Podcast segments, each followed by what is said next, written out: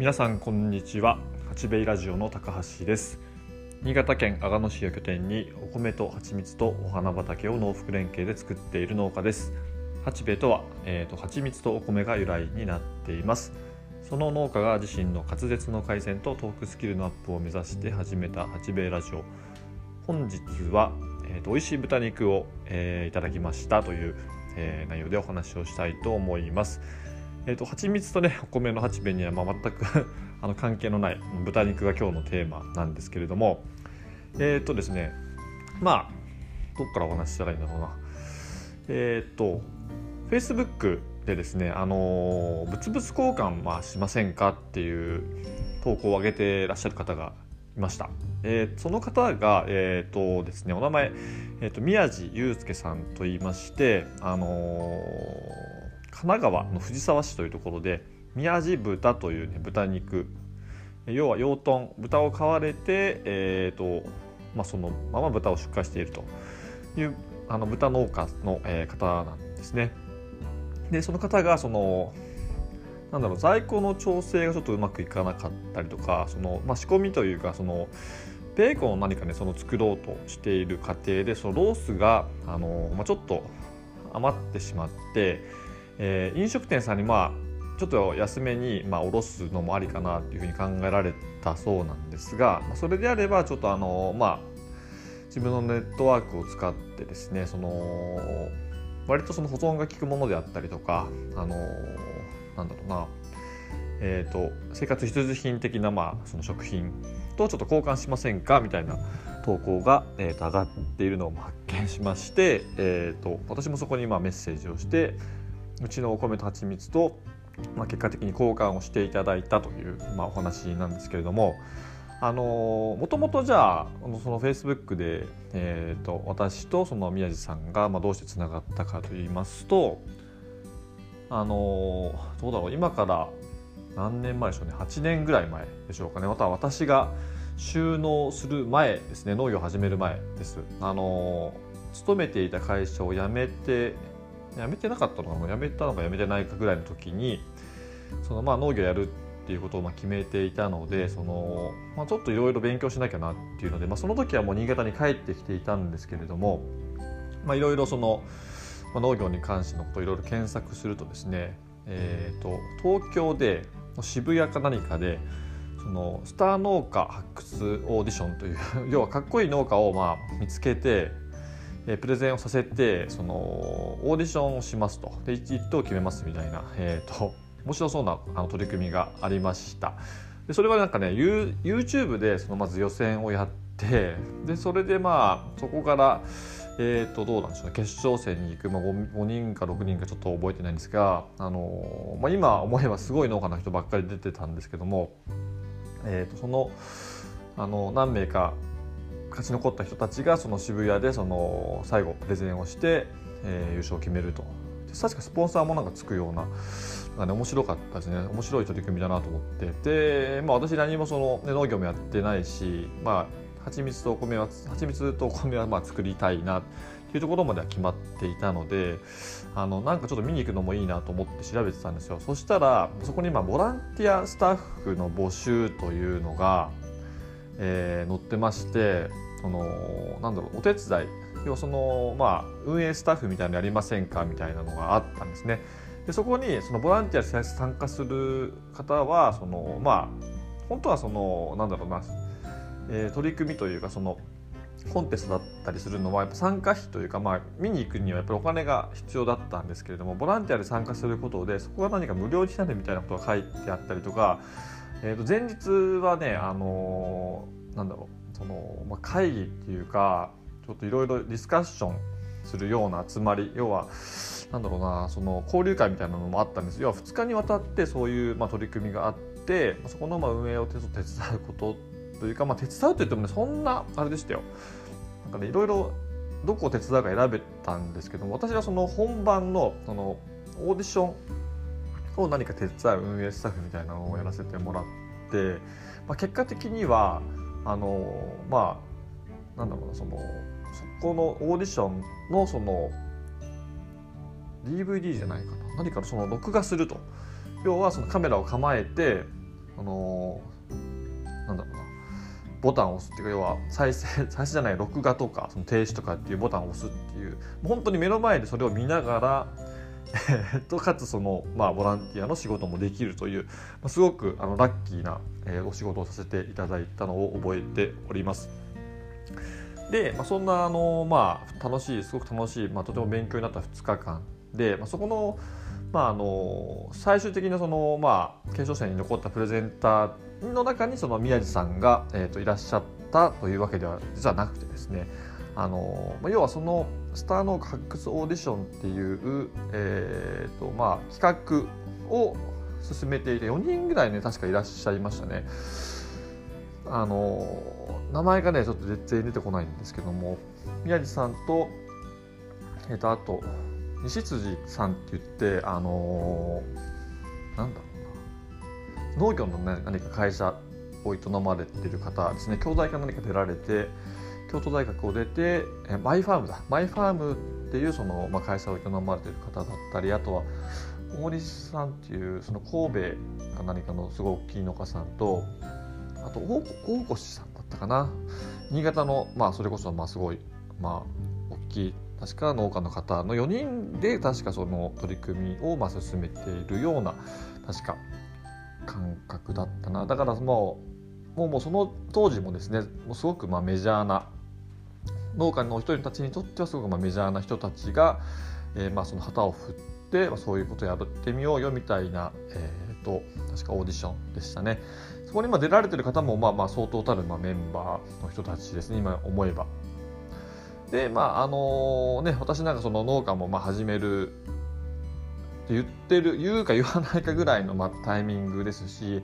農家ののの字もまあ分からない状態で、まあ、そういうところに参加してですね結構まああのなんだろうな分かったようなことを言うつもりはなかったんですが、まあ、知らないことばかりですね、えー、すごくまあ勉強になったなという記憶がありました。で、まあ、一応ね名刺も簡単にその手作りの名刺ですね。フリー素材集めて作ってそのミツバチをくっつけたりみたいなのをして、まあ、配ったりもして蜂蜜作ってるんですねみたいなこと言われたんですけどいやこれからまあ作るんですみたいなことをまあえー、話しましたでいろんな人来てましたね農機具メーカーさんもいたし普通の会社員の方もいて、まあ、私と同じようにその、まあ、これから今後収納するんだっていう人もいたりとか結構ねその当時その時にフェイスブックでつながった方たち、まあ、今もね投稿されてる人もいますし私はあんま今フェイスブックここ何年もちょっと投稿してないんですけどもあの皆さん一生懸命その時こそあのやられているのを、えーと拝見させていただいております。でそのあのなんていうかなえーと まあ、懇親会の時に確かその宮地さんとかからも名刺いただいたのがちょっとねはっきり覚えてないんですけど多分本当に宮地さん自体は私のことは全くまあ覚えてないですしほとんど接触も多分なかったので、えー、とりあえずそのなんだろうなイベントが終わってからすぐにもうあの Facebook つながらなきゃと思って友達申請をさせていただいたのを覚えています。もう本当に友達今5000人ぐらいいるので Facebook って確か5000人以上友達になれなかったはずなので、まあ、その当時ねあのお友達になれてよかったなと思ってます。はいあの基本的に基本的にというかそのそこの運営に携わっていた4人の方たちにはみんなさんにあの、まあ、申請させていただいたんですよね。まあだからすごく輝いて見えました皆さんでそこ当然そこに集まってきている人たちもそうですしそのプレゼンをさせていたしてくださってるプレゼンをしているその決勝に残った人たちも、まあ、当然そうですし本当ね皆さんあのすっごい輝いてました。まあ、結構ねあの裏話っていうか話すと、まあ、その後ねどこかでその中に関わっている人たちと偶然ま出会うみたいなこともね 2, 2回ぐらい実はあるんですよ。その農業関係のその、まあ、取り組みだったり何かのその、まあ、受賞だったり表彰だったりの時にあの、まあ、たまたまあったとかあたまたまその何だかなそのどこそこでその時にいらっしゃった方と会って、まあ、こっちからちょっとお声掛けさせてもらったみたいなこともまああったりしてですね、まあ、結構その時の出会いだったりそのお会いした方たちというのはあの私にとってのその、まあ、目標になっているなという感じです。はい、ちょっといろいろ説明がすっごく長くなって、まあ、あれなんですけどもそんな形でまあそのつながった、まあ、宮地さんですね、まあ、一方的に今こっちが覚えているというだけなんですけれども、まあ、その方がですねその、まあ、私もまあ Facebook、まあ、たまに眺めている中でそのちょうど、ね、投稿されたぐらいのタイミングで、まあ、ちょうど見たんですね私それを。でまああの全然そのなんだろうな。つながっている人であれば別に誰でもいいですよと。であの、まあ、お米だったりその要は保存が効くものがあのいいですねみたいなことも言ってたのであこれはもうもうの米と蜂蜜で交換 してもらわなきゃと思ってすぐメッセージをさせてもらってそのまあいきさつですよね。その実はその、まあ、何年か前にあの、まあ、そういったえーと、ボランティアスタッフをさせてもらったものですけれども、まあ、皆さんをま目標に今まで何とかやってこれましたみたいな形のメッセージを送ってですね、まあ、もしよろしければあのうちの商品と交換してもらえると嬉しいですっていうのをまあ送りましたら、返事いただきましてあのあそういった縁はすごくまあ嬉しいですと、えー、なので、まあ、どうぞよろしくお願いしますということであの交換をしていただきました。はい、えー、で豚肉はねあの先週届きましてもう今もう全部食べてしまいましたね。あのどんぐらい送られてきたのかな？あの 2, 2キロぐらいですかね？2キロから2キロちょっとあったのかな？結構でっかい本当のあのお肉屋さんがもうさばくような塊でドスンとまあロース肉がまあ送られてきましてまあ、これはちょっとねあの今日か明日ぐらいに、まあ、インスタグラムにあげようかなと思っているんですがあのすっごい美味しい豚肉でした。あの油がねすぐ溶けちゃうんですよ。あの、まあ、グリルで焼いたりもしたりとかあのフライパンで焼いたりとかいろいろ試したんですけどまあうちは割とそのなんだろうな厚めのお肉とかだと、まあ、火が通るのに時間かかったりもするのでグリルでまあ焼いたり魚焼きグリルの方ですよね、まあ、そこでじっくり焼くと、まあ、塩コショウだけでもすごく美味しいんですがあのそれだとねなんかその脂身が本当にいい油なんでしょうね。溶けちゃうんですよ。で本当にその赤身部分しか焼きすぎると赤身部分しかまああの残らなくなっちゃうんでその微妙な火加減がまあ難しかったのとフライパンでもすっごく美味しくできました。でなので本当に塩コショウで焼いたのとあとはこのなんだろうポークソテーみたいな形で、まあ、フライパンで焼いたのとあとは最後あの生姜焼きで全部いただきました。あのうちのまあ家内だったりその子供たちですね。すごくも喜んで美味しい美味しいって言って食べてくれましたし、まあ、うちの両親にも、まあ、少しお裾分けをして、まあ、食べてもらって、まあ、みんなねやっぱり美味しいって言ってました。豚肉ってそのなんだろう溶ける油が溶ける温度って割とその牛肉に比べて低いらしいんですよね。なのでその胃もたれがしにくいそうです。かつやっぱりその飼育方法だったりあのまあそのなんだろう育てる美味しいお肉を作るその宮地さんのうちのやっぱりそのやり方がやっぱすごくまあ素晴らしいんだと思うんですけどもなんせね美味しい豚肉でした。あのうまくねその言葉が選べなくて美味しい美味しいというあの表現しかちょっとできないんですけれどももしあの機会があれば是非あの召し上がってってみてください。本当にあの美味しい豚肉です。で普段はねそのコロナ前はあのそのバーベキューとかも定期的にね月に何回かもあの行っていたりとかその割とその